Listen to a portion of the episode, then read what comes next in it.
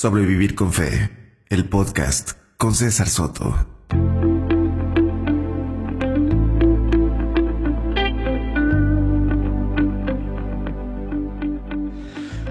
¿Qué tal a todos? Un día más, una semana más, intentando poder llevarles a ustedes algo de contenido interesante.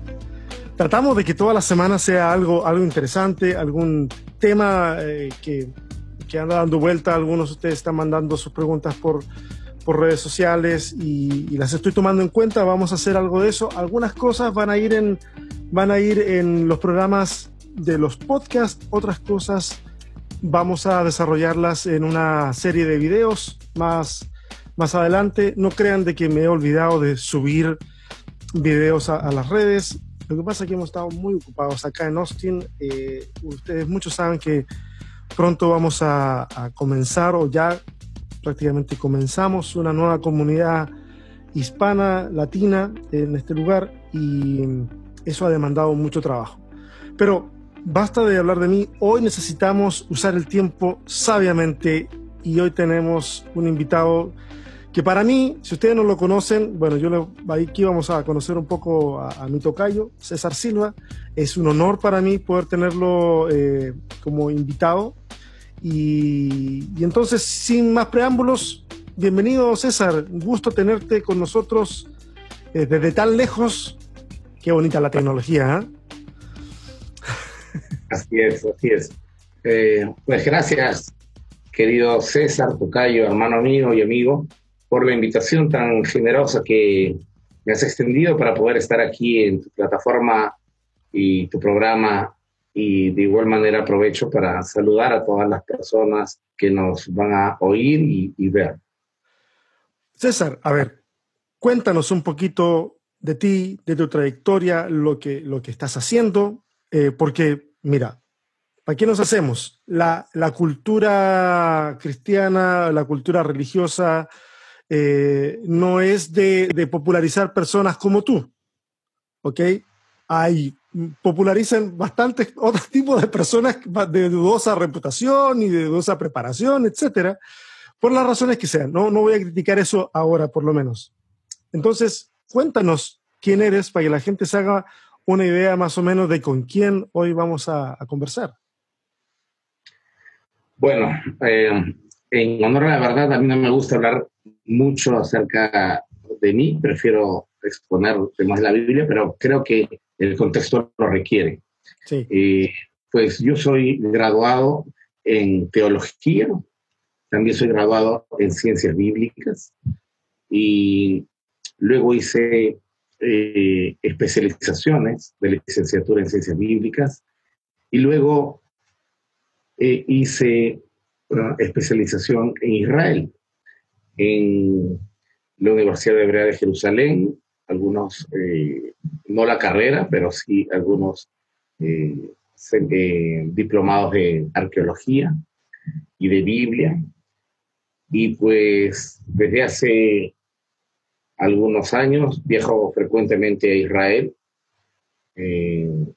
generalmente para fortalecer y actualizar nuestros estudios de ciencias bíblicas. Hace, desde hace 25 años soy docente de hebreo clásico, mal llamado bíblico, y de arameo imperial, que es el arameo de Babilonia, de la época en donde eh, se encuentra el arameo de la Biblia en Daniel, en Esdras y en algunas partes de Génesis, Jeremías, algunas palabras. Así es que mi especialización fundamentalmente está en la Biblia hebrea o como se conoce en Occidente, Antiguo Testamento.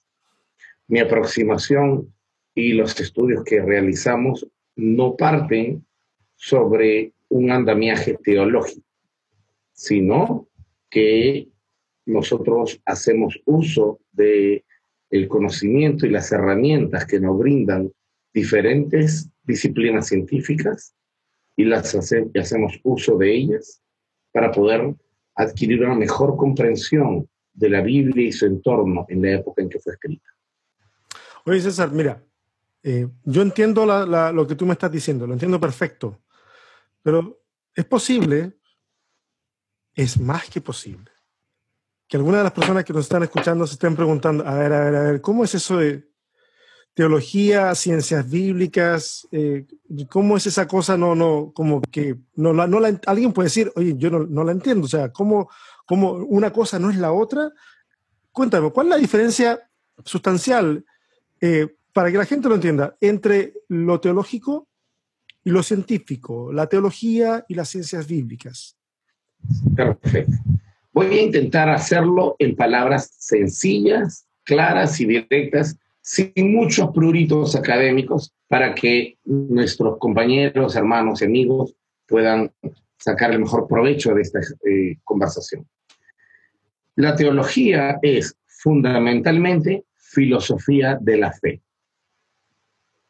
Es decir, la teología reflexiona y propone y promueve nuevos modelos de sociedad, nuevos modelos de iglesia, como a través de una realidad particular, puede ser la realidad afro, eh, afroamericana en Estados Unidos, la realidad indígena en Sudamérica o la realidad de eh, los, eh, las personas explotadas, por ejemplo, en África. Mm.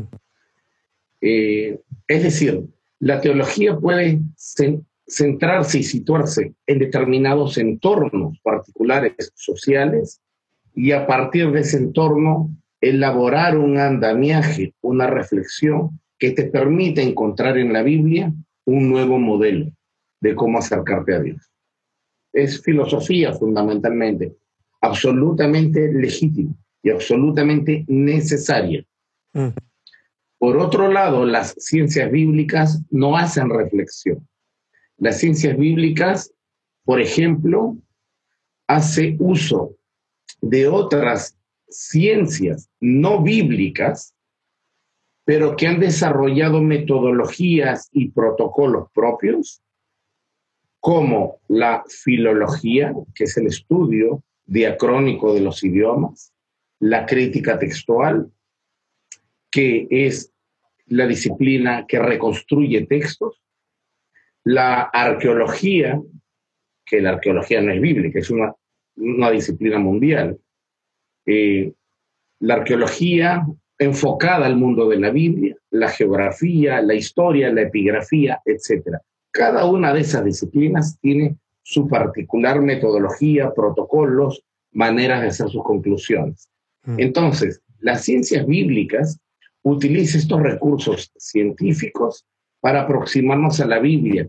Y pretendemos a través de ello encontrar el Sitz im Leben, es decir, la situación vital que originó determinados tipos de escritos. Es decir, y con esto voy cerrando para permitirte continuar, muchas de las personas que leen la Biblia con mucha fe y mucha devoción, a veces no han sido educadas para entender que hay un una necesidad de escribir de parte de los autores. Es decir, el autor no se siente escribir, menos en aquella época que casi nadie escribe, no se siente escribir porque le sobró el tiempo, se siente escribir porque necesita comunicar algo. Tiene un, público, tiene un público en mente y necesita transmitirlo. De alguna manera, utiliza cierto tipo de género literario para transmitirlo.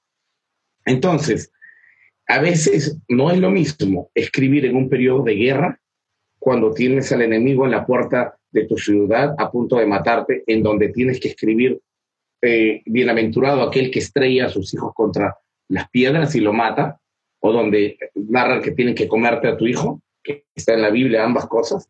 Ese es un periodo de guerra. ¿Qué, escribir en periodo de paz? No es lo mismo escribir en época de sequía que en periodo de abundancia. No es lo mismo. Entonces, si nosotros encontramos la situación sociopolítica, religiosa, que dio origen a la necesidad que el autor escriba, vamos a tener más de la mitad del texto comprendido. Oye, mira, fantástico. Me parece que eso le tiene que haber quedado claro a todo el mundo.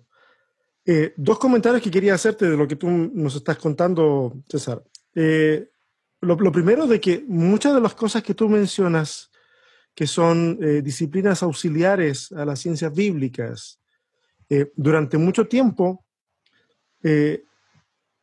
se vieron, voy a decirlo de esta forma, se vieron contaminadas con teología. O sea, hace algunos años atrás había mucho arqueólogo bíblico y, e interpretaba los hallazgos de acuerdo a la, Biblia y de acuerdo a un concepto que tenían de la Biblia y no el hallazgo de acuerdo, o sea, el hallazgo no arrojaba luz sobre la Biblia, sino la luz, la, la Biblia sobre el hallazgo. Y al final terminaban haciendo teología con las mismas, eh, con las mismas eh, eh, elementos. O sea, eso pasó en muchas disciplinas. Gracias a Dios que ya la cosa está un poco está más académica. O sea, digo, no sé si a ti te consta que, eso ocurría. Por supuesto. Eh, yo estudié en la década de los noventas, estudié ciencias bíblicas y teología, y cuando yo era un estudiante en la, década de los noventas, los libros que leíamos eran de los 70, 80, 60, ¿verdad? Mm. Entonces, precisamente eh, me tocaba leer muchos de los libros que tú dices. El problema que nosotros hemos tenido, querido César, es que las personas, por ejemplo, que hacían arqueología, no eran arqueólogos, eran pastores, eran eh, eh, líderes religiosos, que seguramente tendrían una vida espiritual impecable, eso no tengo la menor duda, pero para hacer ciencia tienes que ser científico. Para desarrollar determinados tipos de conclusiones o efectuar hipótesis, tienes que saber cuáles son los protocolos de la ciencia. Es decir, la época en que iba el predicador de cualquier corriente religiosa con la Biblia en una mano y la pala en la otra, y tomaba la Biblia como un mapa, esa época terminó. Gracias a Dios terminó. gracias a Dios Oye, Así ese eran como los comentarios. hoy en día, los que se encargan de entregarnos esto son arqueólogos independientes. Es decir, la arqueología extrae algo, lo analiza, lo interpreta a la luz de su contexto arqueológico y de su época, y te dice, esto sirvió para tal evento. Por ejemplo, encuentran una pequeña diosa como esta. Esta diosa es Ashera. La encuentran, entonces el arqueólogo te dice, bueno, esto lo hemos encontrado en un estrato arqueológico que es del siglo VIII antes de nuestra era o antes de Cristo, en las inmediaciones de, por ejemplo, Israel. Entonces el arqueólogo te dice, esto es una diosa, punto. ¿Para qué es? Presumo que era para adorarla, Ahora, si eso cuadra con tu fe no, a mí no me importa eso. Si tú crees que David o los demás eran monoteístas, eso a mí no me importa, porque él trabaja en base a evidencia, no en base a lo que quieres creer. Es que ese es el problema para mucha gente cuando le resulta difícil digerir este tipo de descubrimientos, porque, porque muchos de, estos descubrimientos eh, minan la narrativa bíblica y sobre todo la forma en que hemos o que nos han acostumbrado a leer, la Biblia. Por eso que el segundo comentario que tenía de, lo que tú me habías dicho es el siguiente. Seguramente hay estudiantes que tú has tenido que a lo mejor te han dicho, eh, ¿para qué queremos ciencias bíblicas o queremos investigaciones? Si la Biblia es clarísima, es clarísima. Yo, yo usualmente a la gente cuando me dice, oye, la Biblia es súper clara respecto a tal o cual tema, usualmente yo le digo, me parece que no has leído muy bien tu Biblia porque no está tan claro. Pero, pero para mucha gente, ahí dice, se creó en siete días, en siete días se creó todo. Bueno, en seis y uno descansó. Listo. Ahí, no hay nada más que decir. Eh, si dice de que, de que Salomón era un tipo muy, pero muy inteligente, eh, entonces tiene que ser. Y era el más sabio de todo el mundo, seguro. O sea, más inteligente que, que Einstein, sí, seguro, porque la Biblia dice que era el más sabio. Y más que Hawking. Y, piensan que si te dice que la serpiente habló, pues habló. Habló, claro. O sea, ahí está. ¿Ah? Listo, se acabó.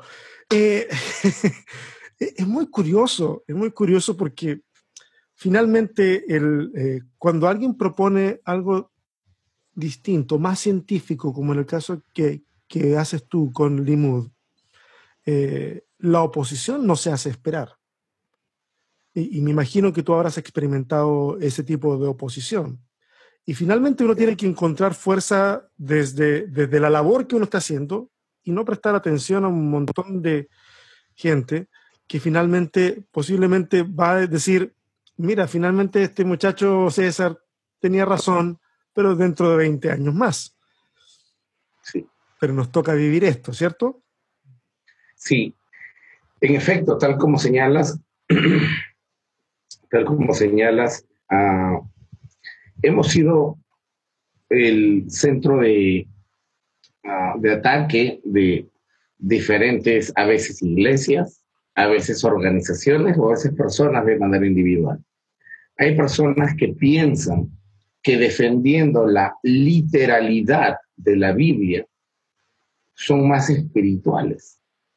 Mm. Y eh, yo creo que lo que les falta es un poco de estudio o de lectura, porque si se dieran cuenta de todas las incongruencias que hay en la Biblia, se preguntarían por qué, las, por qué están ahí esas incongruencias. Entre la misma Biblia, entre la misma Biblia. Sí. Tienes un pasaje en donde te dice en Samuel que Dios le ordenó a David hacer un censo e incitó su, su espíritu, y el mismo pasaje en Crónicas dice que fue Satanás quien lo hizo. Satanás. Entonces hay que, hay que, hay que intentar entender por qué esos dos puntos de vista. Y esos dos puntos de vista tienen que ver con algo económico y social. No tiene que ver con un tema espiritual, por ejemplo. Si no entiendes la coyuntura social de ese momento, no entiendes nada. Mm. Y entonces, hay una serie de eventos, porque toda la, Biblia no se desarrolla en la luna y los protagonistas no son ángeles con alas como salen en las películas de Semana Santa. Son personas de carne y hueso como tú, como yo y como quien nos está oyendo, que tienen sueños, temores, miedos, necesidades económicas. Y cuando desencarnamos un texto de ese contexto vital, y no entendemos que estas personas son de carne y hueso, que pueden fallar, que pueden tener errores, pecados, aciertos y desaciertos, entonces hacemos de la Biblia un libro mágico. Y eso es el gran problema de generalmente nuestros hermanos, eh, me parece más que nada protestantes y evangélicos, en Occidente. Ese es el el problema número uno.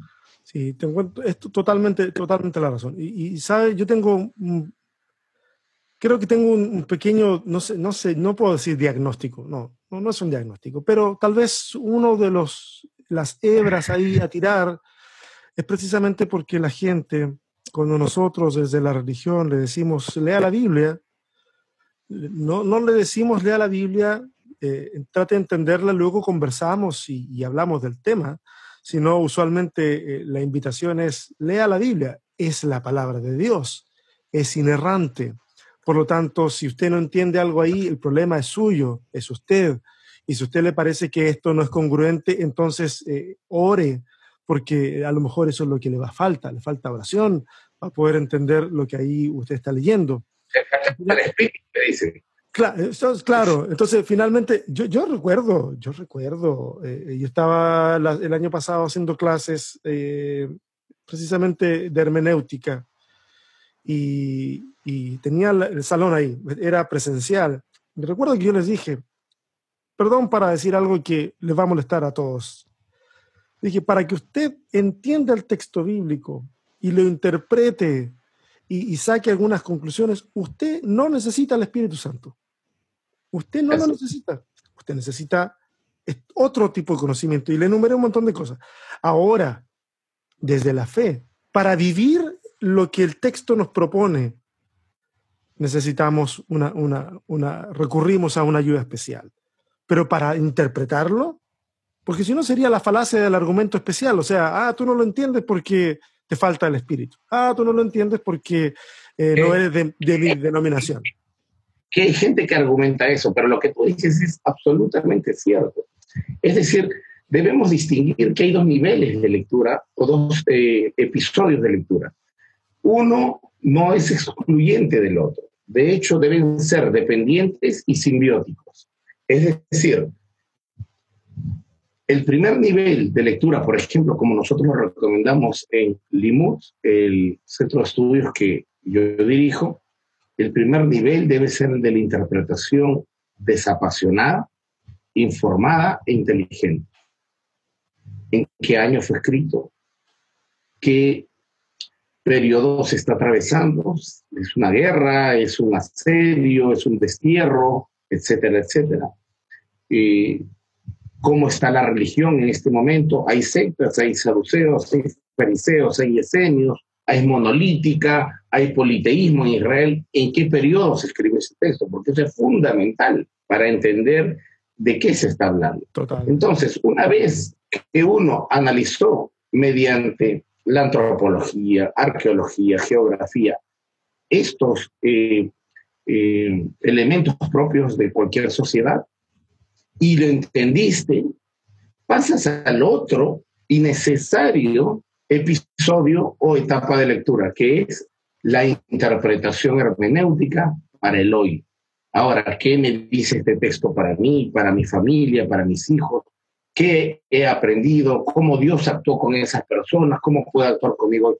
Pero el lector de la Biblia actual se va directo al segundo y sin haber entendido el primero, entonces, si no entendió nada, cree que está entendiendo y entonces se va directamente al segundo porque dice, yo tengo la asistencia del Espíritu Santo, no necesito nada, como si el Espíritu Santo fomentara gente floja y gente eh, que no quiere estudiar, ¿verdad?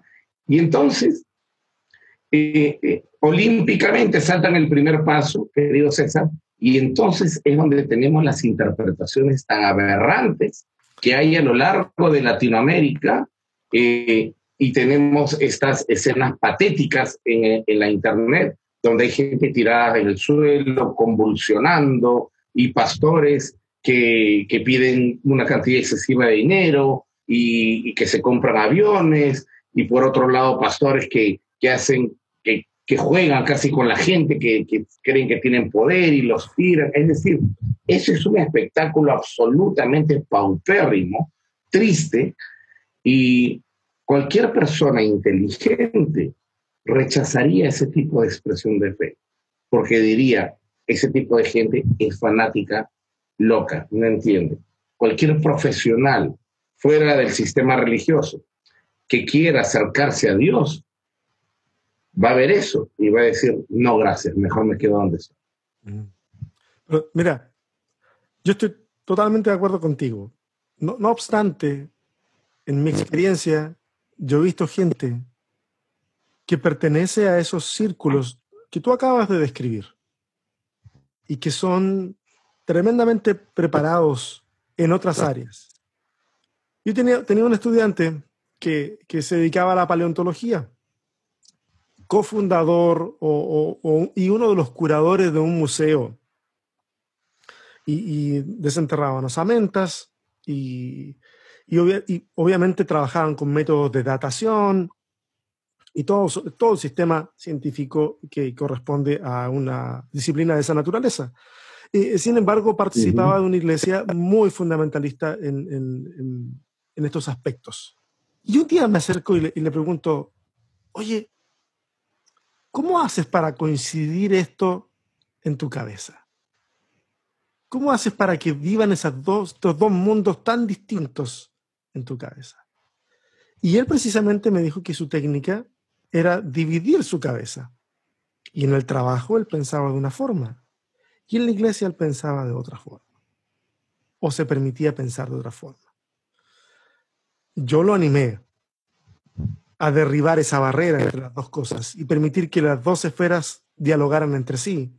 Y que lo que sobreviviera, sobreviviera y lo que no sobreviviera era, podía, podíamos conversarlo y él podía deconstruir a lo mejor esa parte de su fe y poder construir una fe más coherente con su preparación. Entonces, de repente uno se encuentra ese tipo de casos en donde Tú dices, esta persona es muy inteligente eh, y sin embargo, no sé si es, si es por este, si es, no sé si tiene que ver con, con esta cosa primitiva que tenemos los seres humanos de superstición, de, que, aunque queramos negarla, está por ahí metida en el fondo del cerebro reptiliano. Yo quisiera darte mi punto de vista sobre eso porque también lo he visto. Eh, mira, esto casi parece una patología de la mente. Es decir, tener el cerebro fragmentado en dos o hasta en tres, porque tienes que cumplir las expectativas en cada uno de los mundos donde te mueves, es una locura. Sí. Entonces, entonces, si voy a la iglesia, afirmo, digo amén cinco veces que Dios creó el mundo en siete días. No se diga más. Pero si estoy fuera de la iglesia y estoy en el museo, el mundo tiene miles de millones de años. Entonces, aquí algo no está bien, tal como tú lo captaste de inmediato y se lo hiciste saber. El problema radica no en, en aquella persona, querido César, porque yo estoy seguro que una persona que se atreve a autofragmentarse sabiendo que no es correcto, tiene mucho más valor lo que está haciendo. El problema está en los líderes religiosos que le enseñaron a él a decir, esta es la Biblia y esta no se cuestiona, porque la Biblia es inerrante e infalible, porque Dios mismo la escribió. Si la Biblia es inerrante e infalible y tú la cuestionas, es como estar cuestionando directamente al mismo Dios. Entonces, el hombre, que es una persona noble, de buena fe y preparado intelectualmente, se encuentra en ese momento en un predicamento y dice, pues ahora, ¿qué hago? Entonces opta por no contradecir a Dios, por lo que le han dicho de manera absolutamente errónea y tiene que autofragmentar su mente y dividir su personalidad. Uno es el académico, otro es el que está en cuando va a la iglesia.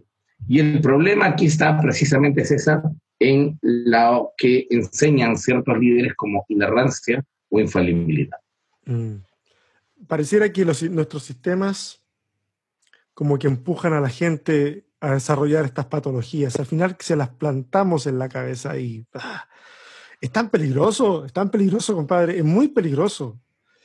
A, mí, me da mucha tristeza. Mira, quiero avanzar en lo que, lo que, de algunas preguntas que tengo aquí. Yo les te, explicaba de que este programa en muchos sentidos es propedéutico, no, no eh, tocamos temas y de repente eh, desafiamos algunas comprensiones de la gente. Eh, para que la gente que se está cuestionando su fe se dé cuenta que no es una cuestión en la que están solos, que están solas. Habemos otros que hemos recorrido ese, ese camino y que lo estamos recorriendo y que queremos acompañarles. Yo te, mira, amigo, hay personas que me han escrito que han estado al borde del suicidio solamente por el hecho de, de darse cuenta que necesitan deconstruir su fe. Y hasta ese momento, hasta que alguien los acompañó, para ellos no era deconstrucción, sino era destrucción. Y, pero cuando, alguien se le suma al lado y le ayuda, eh, ya, ya, ya el proceso toma un sentido, pero han estado al borde de, matarse. Otros cuyos matrimonios han fracasado porque uno comenzó a cuestionarse y el otro no.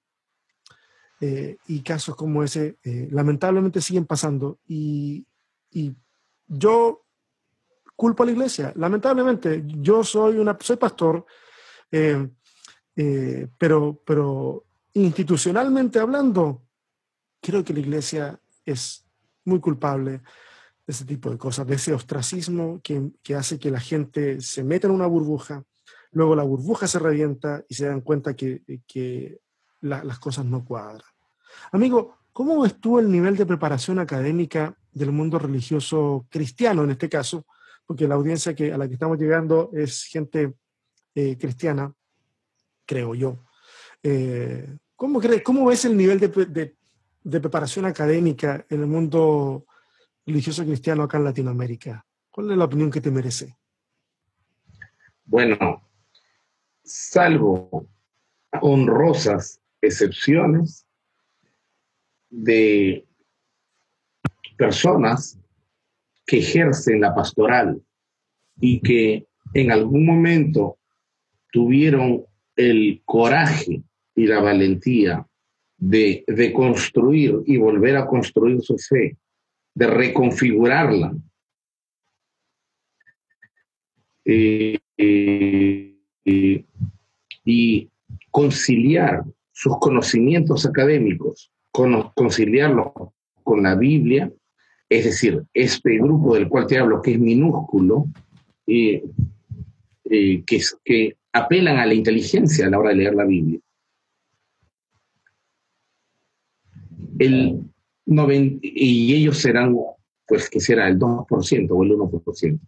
De allí el 98%, y ahorita te voy a dar estadísticas reales, de allí el 98% son líderes o, um, o pastores de eh, algunas congregaciones que no han estudiado, que desdeñan y desprecian el estudio, que a las personas de sus congregaciones que quieren estudiar les dicen, no hermano, la letra mata, el espíritu vivifica, así es que vaya a ayunar y a orar, no estudiar. Y en última instancia, en Latinoamérica, alguien se levantó, tuvo un sueño y dice, hoy me convertí en pastor. Y entonces, sin el más mínimo estudio, se levantó un día, empezó a, a, convencer a diferentes personas y pues se autonombró pastor. Quisiera darte un dato aquí real y la gente de los miles de personas que te pueden corroborar el dato que yo digo. Yo vivo en Perú, soy peruano. En el Perú hay una institución que reúne a todas las congregaciones cristianas evangélicas. Bien, esta se llama eh, la, el CONEP, el Concilio Nacional de eh, Iglesias Evangélicas del Perú. Eh, el Concilio Nacional Evangélico del Perú. Y hicieron de todas las iglesias del país,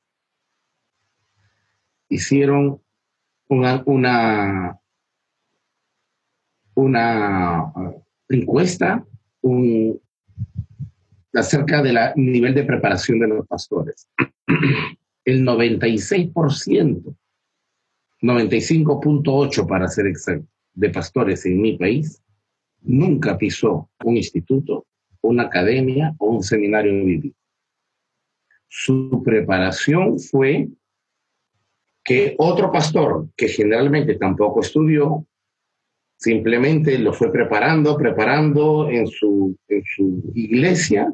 Le dijo, bueno, a partir de hoy eres pastor, anda y abre otra iglesia a tal lugar, y ya tienen dos iglesias, tres iglesias. Y entonces, de cada 100, 90, 96 no han estudiado nada.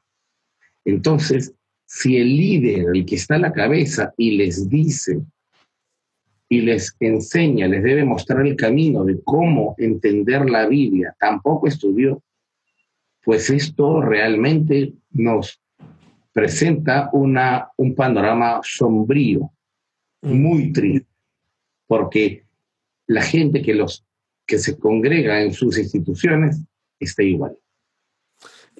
Y por ahí va, yo creo, esta oposición, esta tremenda oposición que tiene mucha gente cuando decide estudiar la Biblia por su cuenta, tomar un curso, eh, un diplomado, algo, la oposición que tiene precisamente de mucha gente, muchos de sus líderes, lamentablemente, tal vez porque ven este asunto como lo dices tú, de que la letra mata, el espíritu vivifica, y entonces se genera una suerte como de... No, como, es como un círculo vicioso. Prácticamente yo he conocido personas que te dicen, bueno, si tú estás dudando de esto, entonces ya, ya, como que ya, ya fuiste, porque este asunto se cree completo o no se cree. Eh, y hay personas que se tragan ese cuento de que esto se come completo o no se, o no se puede, y, y terminan entonces abandonando, abandonando su fe o cualquier cosa parecida, cuestión que a veces, a, a veces ha resultado en algo bueno para sus vidas, pero en muchos otros casos ha resultado en, en, en, un dejarse ir por la vida y al final ha tenido consecuencias terribles para ellos, para sus familias, simplemente porque se compraron una narrativa que, que era, era, era todo o nada. Y bueno, yo, yo, sé que tú tienes estudiantes que a lo mejor hay, hay gente de sus iglesias, de la, de la, denominación que sea, que a lo mejor los han visto con, con cara media rara porque, porque se decidieron a estudiar, ¿sí o no? Sí, César. Mira, yo te voy a contar algo. Ya nosotros como Limú tenemos casi cinco años eh, impartiendo cursos de especialización en ciencias bíblicas. No somos, en Limón no somos una universidad, somos un centro de estudios donde brindamos formación eh, y especialización en ciertos eh, niveles de estudio bíblico, sobre todo científico. Pues bien, muchas de las personas que se han acercado al Limud empezaron como cualquier otro creyente que llegue. Tenían cierto tipo de curiosidad porque habían leído por ahí algo que yo publiqué o vieron algún video mío en YouTube. Y entonces se acercaron, se inscribieron y cuando han empezado a analizar lo que está en la Biblia, han tenido ese shock de fe.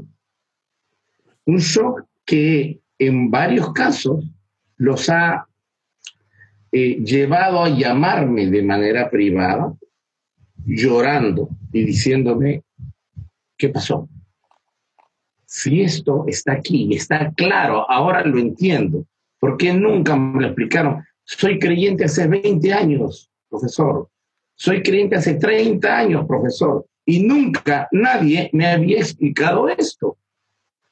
Entonces, el problema y esto deben de saberlo bien tus queridos oyentes. El problema no está en aprender y reconfigurar, reconsiderar lo que conocíamos y estaba incompleto y conocer otro punto. El problema y el shock viene en la medida en que la gente se siente engañada. Es decir, viví 20 años engañado. Ese es el shock. El shock no está en el hecho de que, bueno, esto no era así, era así. Ok, eso no es problema, es cognitivo. El problema está, y el dolor de la gente está en, si estuve 20 años pensando lo mismo, o 30, ¿por qué no me lo dijeron?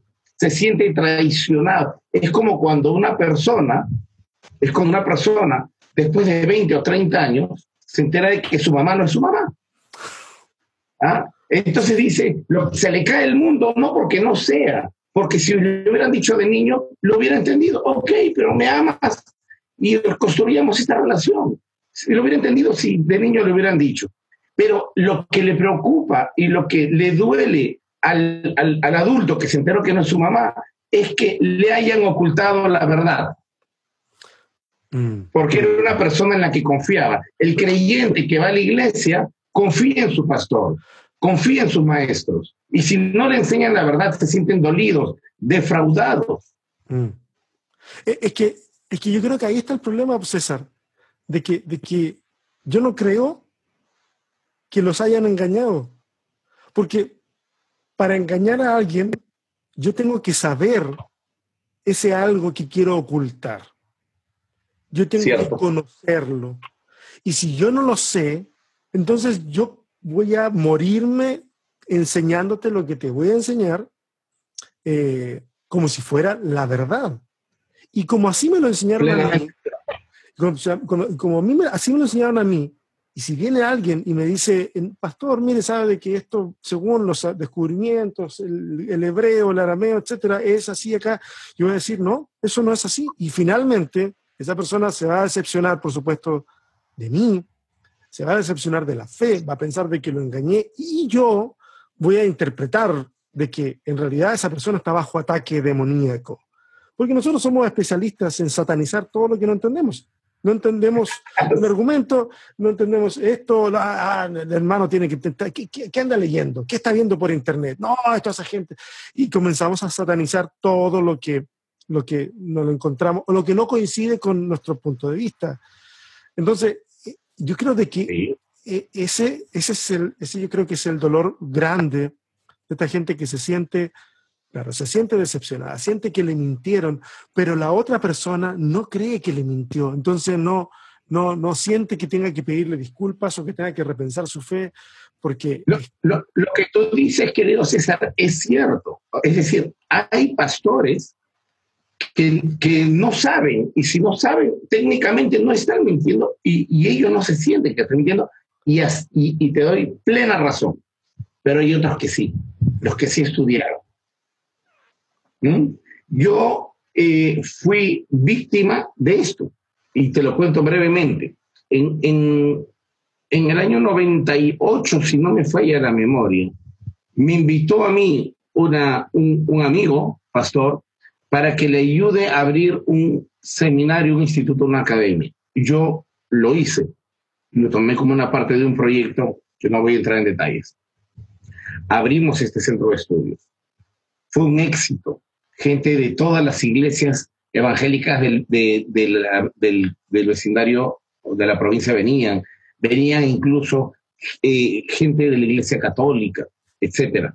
Hubo mucha gente, pero cuando se empezó a enseñar temas como, por ejemplo, que Adán y Eva históricamente no existieron como de carne y hueso como nosotros, Bien, entonces, en ese momento empezó un problema. El pastor sabía y me decía, está muy bien que enseñen eso, porque yo también lo sé. Yo soy brasilero, estudié en Brasil, era del movimiento eh, bautista de Brasil, yo estudié eso, está bien. Pero cuando la gente empieza, algunos, los fundamentalistas que no estaban estudiando, sino que se quedaban afuera, y, y estos empiezan a hablar con él, al final me dicen que tenemos que cerrar el proyecto o al menos tenemos que sacarte a ti. ¿Y eso a qué se debe? Se debe a lo que se está enseñando, pero si usted me dijo que eso está bien, y usted sabe que está bien, yo sé que está bien, pero ellos me pagan mi sueldo. Así que si ellos... Cuidar la olla. sí, así que la, la zona se tenía que romper por el lado más débil. Me dijo, y, y en efecto me sacaron a mí y se quedaron haciendo de aquel instituto que tenía una, una mística en su creación, para hacer que la gente realmente estudie y abra los ojos, se volvió nuevamente una escuelita dominicana. Mira, pasa, esa, tu experiencia pasa en distintos sabores y con distintas variantes. Yo te cuento también una cosa mía. Hace, uy, que estoy viejo. Hace 25, oh, sí, ya decirlo, decirlo suena, decirlo suena. Hace 25 años cuando me metí por primera vez a un instituto bíblico, recuerdo que teníamos unos profesores que no puedo negar, eh, me parecían muy buenos en ese tiempo y creo que objetivamente hablando, todavía recuerdo cosas que son muy buenas que aprendí. Pero llegábamos a un momento de la clase, de ciertas clases, en donde eh, uno de ellos decía, esto, esto no lo enseñan en la iglesia, esto es para ustedes. Esto no lo enseñan en la iglesia. Y todos o sea, los profesores, les pedían a ustedes que no enseñen eso en la iglesia. Exacto, se lo vamos a enseñar, pero esto no es para la iglesia, esto es para ustedes. Ahí está. Entonces yo, yo hice la paz con eso durante muchos años. Eh, bueno, no es para dañar la fe de la gente, etcétera, etcétera. Pero con el paso del tiempo, bueno, yo seguí estudiando y, y, y me pregunté y dije, ¿por qué yo no le voy a enseñar esto a la gente? porque esto tiene que ser como un conocimiento para iniciados y qué sé yo, eh, eh, que es como que estoy dudando de la inteligencia de las personas. Y me di cuenta que era posible enseñar esas cosas de forma pastoral, sin ningún problema. Y he experimentado durante los últimos, qué sé yo, 12 años, eh, enseñar este tipo de cosas de forma pastoral y las personas llegan lo entienden, lo van digiriendo poco a poco, pero terminan digiriéndolo y se dan cuenta de que finalmente el texto tiene intenciones teológicas y no intenciones informativas, ¿no? No pretende informarnos de un hecho, sino pretende eh, darnos la teología detrás de ese hecho, porque el texto bíblico está mediado por, por la teología de, la gente de su tiempo y la cosmovisión y qué sé yo, mil cosas ahí dando, eh, que, confluyen eh, y entonces toma otro sentido, incluso a veces, a veces, bueno, casi siempre mucho más profundo que leerlo de forma literal. Entonces, yo sé que hay gente que sabe cosas, pero recibió a lo mejor una instrucción como la que me dijeron a mí. Esto es para ustedes. No pero, precisamente a esas personas, querido César, es que yo te digo que saben y no lo, no lo cuentan. Hay del otro grupo también, del que no sabe nada. Pero hay un grupo como el, el pastor que te, que te cuento yo o los docentes que los formaban ustedes como futuros pastores que les decían, esto está bien, esto es así, sí, realmente, pero esto no lo digan a la gente de la congregación. ¿Verdad? Entonces, eh, ahí, en honor a la verdad, hay un doble discurso. Totalmente. Hay un doble discurso, porque si uno dice que Jesús es la verdad, entonces, ¿por qué ocultar la verdad? Si lo que se busca es emular a Jesús, al Maestro, entonces emulémosle, porque Jesús no ocultaba la verdad, de hecho, descubría y sacaba la careta de las personas que estaban haciendo las cosas de manera oculta y de espaldas al pueblo. Entonces, hay de estos dos grupos, pero al fin y al cabo el resultado es lo mismo. La gente se siente, eh, para el que sabía, para el líder que sabía y no le, no le entregó información, se siente que ha sido engañada. Y para el que no sabía, para el que no sabía, igual tuvo, durante 10 o 20 años, tuvo él que haber tomado como líder la responsabilidad de educarse. Totalmente. Porque esto es, mira, yo, yo a veces a, la gente le pongo esta, esta, este ejemplo muy sencillo para que se den cuenta yo les digo, a ver, ¿qué pasa si tú vas a subir a un avión y te dicen, bueno, suban, suban todos arriba? Eh, y si tú preguntas, ¿y quién va a ser el piloto? El piloto, bueno, no sabemos, no, el piloto no ha estudiado nunca, pero está lleno del Espíritu Santo. Pero sube nomás. Entonces tú le dices, pero ¿cómo no estudió? No estudió, no es, ¿cómo estudió?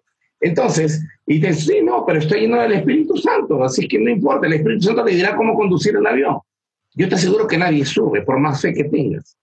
Entonces, lo mismo pasa en una iglesia. En una iglesia tú le entregas la vida tuya y de tu familia a un líder religioso para que los guíe en sus decisiones eh, sentimentales como esposos, en sus decisiones de trabajo, en sus decisiones como padre.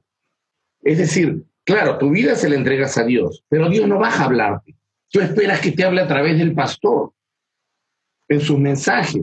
Entonces, la gente que pone la vida propia y de su familia en manos de aquel pastor, espera que esta persona, siendo responsable a su llamado, se prepare.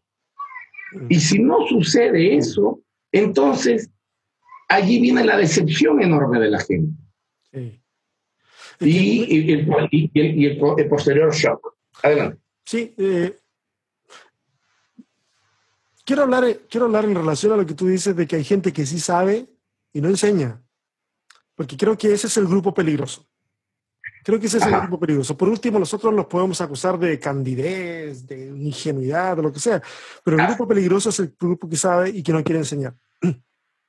Creo yo básicamente que no quieren enseñar porque una masa mal educada, en el sentido teológico, es una masa más manejable, es más controlable, mucho más manipulable.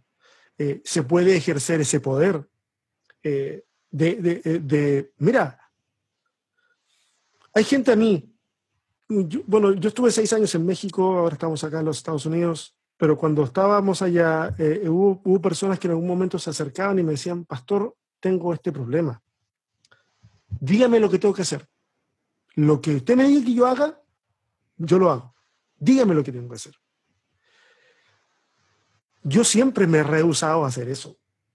Yo no puedo controlarle la vida a la gente. Yo no puedo decirle, ah, bueno, haga esto, esto, esto, esto. Y si se equivoca, la culpa fue suya. Si le sale bien, entonces venga, ve testimonio aquí de, para que la gente sepa que tiene que venir a hablar conmigo. No, yo siempre rehusé, rehusé, rehusé, rehusé. rehusé. no, yo decía, juntémonos, conversemos, veamos los temas y luego te doy mi opinión. Tú toma una decisión, toma una decisión, pero tuya, tuya. Yo puedo estar de acuerdo o no de acuerdo, pero que sea tu decisión. Lo que tú dices que crees que es lo mejor para esta situación, porque eres un adulto, porque yo no puedo andar tomando decisiones por ti. A, la gente no le gusta eso. Pero hay gente, lamentablemente personas en el ministerio, que cuando vienen personas así a hablarle, sienten que su autoridad espiritual es confirmada, toman la oportunidad y toman dominio de un montón de situaciones. Es súper triste ver cómo hay personas que lamentablemente se les ha destruido la vida porque hubo alguien que se les metió más de la cuenta en, sus, en sus propias vidas personales. Eh, no sé, yo conozco gente que le dice, a ver, yo soy tu líder de jóvenes, me, pásame tu teléfono para revisar tu WhatsApp. Que, que muchas personas... no sabía que existía algo así. No, existe, existe gente que dice, no, yo soy tu líder y bueno, yo sé que tú a lo mejor andas metido en eso, pásame tu teléfono, desbloquealo y, y empiezan a revisar lo que, cosa que puede estar motivado por una buena intención, puede tener mil cosas atenuantes, pero es un atropello a la privacidad gigante. Es, es someter a una persona a un nivel de indignidad terrible. Terrible. Ah, o sea, yo, el, el, el, volante de tu vida lo tengo yo, ¿ok? Y si esa persona lo acepta una primera vez, es como el abuso. Basta que la mujer, si, si ha sido golpeada, lo tolere una vez para que el otro después siga golpeando y siga y siga. Mira, yo creo que esto tiene que ver mucho, eh, tiene que ver mucho con lo que se enseña en ciertas congregaciones de la siguiente manera, y espero que los oyentes me entiendan bien, que no me malentiendan, por favor. Analicen bien mis palabras. Cuando en las iglesias no fomentan el análisis crítico, el espíritu reflexivo, no solamente para someter a juicio lo que se lee, sino lo que se escucha desde el púlpito, y más bien, en vez de decirles, pregunten, duden, cuestionen, se les dice, no cuestionen al ungido del Señor, él es el profeta porque ahora se han puesto esos nombres. Hace dos décadas no existía, o tres, pero ahora, ahora hay apóstoles, profetas y, hasta arcángeles, creo que hay. Arcángeles hay. Entonces, no cuestiones porque esta persona es así. Y entonces les acostumbran a decir amén a cualquier disparate que se diga desde el púlpito. Entonces, eh, por eso es que no conviene que la gente estudie para este tipo de organizaciones, César. Jamás van a fomentar el estudio de estas personas, así pasen 100 años más. Nunca van a fomentar porque precisamente la ignorancia de aquel grupo les brinda poder. Les brinda poder, el poder sobre sus vidas y peor aún sobre sus bienes. Sí, no, y, ahí hay, hay, una cosa muy, muy, muy terrible. Yo no sé si tú te has enterado, hay situaciones que están pasando con pastores en, en Chile, el obispo Durán de la Metodista Pentecostal, que ha sido cuestionado por los grandes cantidades de dinero que estaba percibiendo, eh, y otras personas que han saltado a la palestra. Hoy en día, en muchos países de Latinoamérica, el liderazgo de las iglesias cristianas está fuertemente cuestionado con justa razón, con justa razón. Y, yo creo, y si me están escuchando pastores, ojalá que sea, así sea, creo de que esto es una tremenda oportunidad para la iglesia cristiana, evangélica, protestante, para poder enmendar un montón de cosas, para que puedan transparentar un montón de sistemas, para que puedan decidir o admitir si se equivocaron en ciertas áreas y decidir hacerlo bien pero no, no cierren filas simplemente para defenderse, defenderse, defenderse, defenderse, porque la gente no es tonta, la gente ya ha visto suficiente como para hacerse una idea más o menos certera de cómo es que funcionan las cosas al interior de los sistemas religiosos. César, eh, yo sé que tienes que hacer clases en un ratito. Eh, antes de yo hacer el cierre del, programa, quisiera darte la oportunidad de que entregaras un último mensaje y por favor haz la invitación para que la gente que no conoce Limud se atreva a conocer Limud y, puedan estudiar contigo. Gracias, eh, querido amigo. Bien, el último mensaje que quiero decirle, el último consejo que quiero transmitir a nuestros distinguidos oyentes o personas que nos vean es que cuestionen todo, que analicen, que no desenchufen su cerebro al entrar a la iglesia. Que si Dios en su infinito amor no hubiera querido que uses tu cerebro para analizar, te hubiera puesto un coco y no te hubiera puesto ese maravilloso eh, órgano que tenemos. Así es que úsalo, sé inteligente, se puede estudiar la Biblia con inteligencia, educados bien y no perder la fe. Las ciencias bíblicas no van a llevar, bien enseñadas, no llevan a nadie a perder la fe. Te llevan a comprender en un nivel intelectual en donde tu mente puede estar unida a tu corazón. Tu fe puede cobrar un sentido mayor. Así es que eh, a todas las personas, sin distinción de credo o confesión religiosa, pero que eh, amen el estudio de la Biblia, pues yo les recomiendo que se dediquen a, si es que la Biblia para ustedes es un libro determinante para su fe, para su matrimonio, para la crianza de sus hijos, y te va a acompañar toda la vida, pues estudiala bien, estudiala bien. Y por otro lado, pues eh, a las personas que estén interesadas en estudiar la Biblia de manera académica y sistemática, les invitamos a visitarnos al Facebook. Eh, tenemos dos Facebook, el fanpage que es Limut, Centro de Estudios Bíblicos, o si no, el personal eh, de este humilde servidor es César Silva. Allí nosotros hacemos información divulgativa acerca de la Biblia y también brindamos algunos cursos de especialización. En breve estaremos empezando dos diplomados, uno de ellos en ciencias bíblicas, cuyos módulos internos son arqueología, geografía, eh, mitología hebrea y exégesis. Y un segundo diplomado, que el primero lo dictó yo y el segundo diplomado lo dicta el profesor doctor Adolfo Reumann desde Jerusalén. Eh, el título del diplomado es Los rollos del mar muerto y los orígenes del cristianismo. Para que las personas se den una idea quién es el doctor Reumann, que en algunos círculos cristianos quizá no sea conocido, es el, eh, la persona encargada de proteger los rollos del mar muerto en el Museo de Israel. Y estudiar con él los rollos de Mar Muerto es equivalente a estudiar física con el mismo Albert Einstein. No hay nadie más en el mundo de habla hispana que conozca más acerca de este tema. Y él no da semestres completos en ningún lugar fuera de Israel, en la Universidad Hebrea. Y debido a nuestro convenio de cooperación académica y amistad que nos une a él y a mí, él ha accedido, no desde ahora, sino desde el año pasado ya, a dictar diplomados en los marcos del Limud un semestre completo. Eso no lo hace en ningún lugar del mundo, solamente en Israel y a través de nuestra humilde plataforma.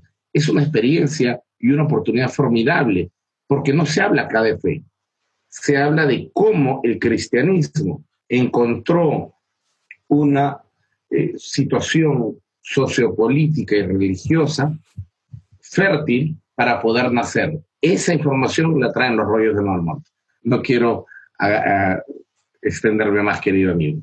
Gracias. Oye, de verdad que te agradezco las invitaciones que has hecho y le digo a la gente que está escuchando este podcast, aproveche las, las oportunidades de aprender. Hoy en día, el que, el que no aprende simplemente es porque, porque no quiere. porque Limud me consta que no solamente da cursos, ustedes se dedican mucho también a subir material de algunas conferencias que ha dado eh, en línea y hay un caudal de información muy interesante ahí. Es decir, eh, acá lo que... Disculpen, disculpen no, no estoy haciendo una publicidad a, Limud, simplemente de verdad creo en la probidad de mi tocayo y creo que las intenciones son, no, no son de, llenarse los bolsillos con dinero, eh, aunque no estaría mal, ¿cierto? De repente. Pero la intención es eh, educar. Nosotros damos muchísima, sí, nosotros damos mucha información divulgativa de manera gratuita, muchísima. Y, y, lógicamente hay ciertos cursos que, como cualquier otro servicio, claro. como cualquier otro servicio, tiene que ser remunerado. No, no, sí, y la, gente tiene que entenderlo. La gente tiene que entenderlo y, y, ya sacarse ese chip de que todo tiene que ser gratis. Porque la verdad que a todos los que entregan un servicio de esta naturaleza, de esta calidad, pues les ha costado mucho esfuerzo y, entonces vale mucho la pena. muchos miles de dólares. Ha costado mucho esfuerzo, muchas horas de estudio, muchas horas de oración, pero muchos miles de dólares. Muchos miles de dólares, sí. Y hay, hay libros que están atrásito tuyo que muchos de esos no se consiguen ni en PDF, ni no, se consiguen físicamente y son bastante, bastante caros. Si la gente se dedica a estudiar y después a enseñar y por eso está pidiendo que paguen lo justo, eso es lo que hay que hacer. Hay que, hay que hacer. Te agradezco que hayas podido estar con nosotros, César, de verdad que sí. Y, quisiera darle un mensaje a los que eh, siguen escuchando este podcast ahora, ahora que estamos terminando. Ustedes que han aprendido algo, por favor enséñenlo, traspasen, traspasen lo que han aprendido, háganlo con pasión, eh, háganlo con, con, las mejores intenciones. Eh, no, no quieran destruirle la fe a la gente, no, háganlo, háganlo con un buen corazón. Y cuando no sepan algo, simplemente digan, ¿saben? No sé, no sé. Investiguémoslo juntos, caminemos juntos, preguntémosle a alguien y, no, no, no, no pensemos de que estamos obligados a, a siempre tener que dar una respuesta para parecer más inteligentes o qué sé yo. Eh, un fuerte abrazo para todos, para todas, que tengan una linda semana. Una vez más, gracias César por estar con nosotros. ha sido un placer. El placer ha sido todo, todo nuestro. Así que nos vemos la próxima semana, nos escuchamos la próxima semana por Sobrevivir con Fe, el podcast. Vaya óptica.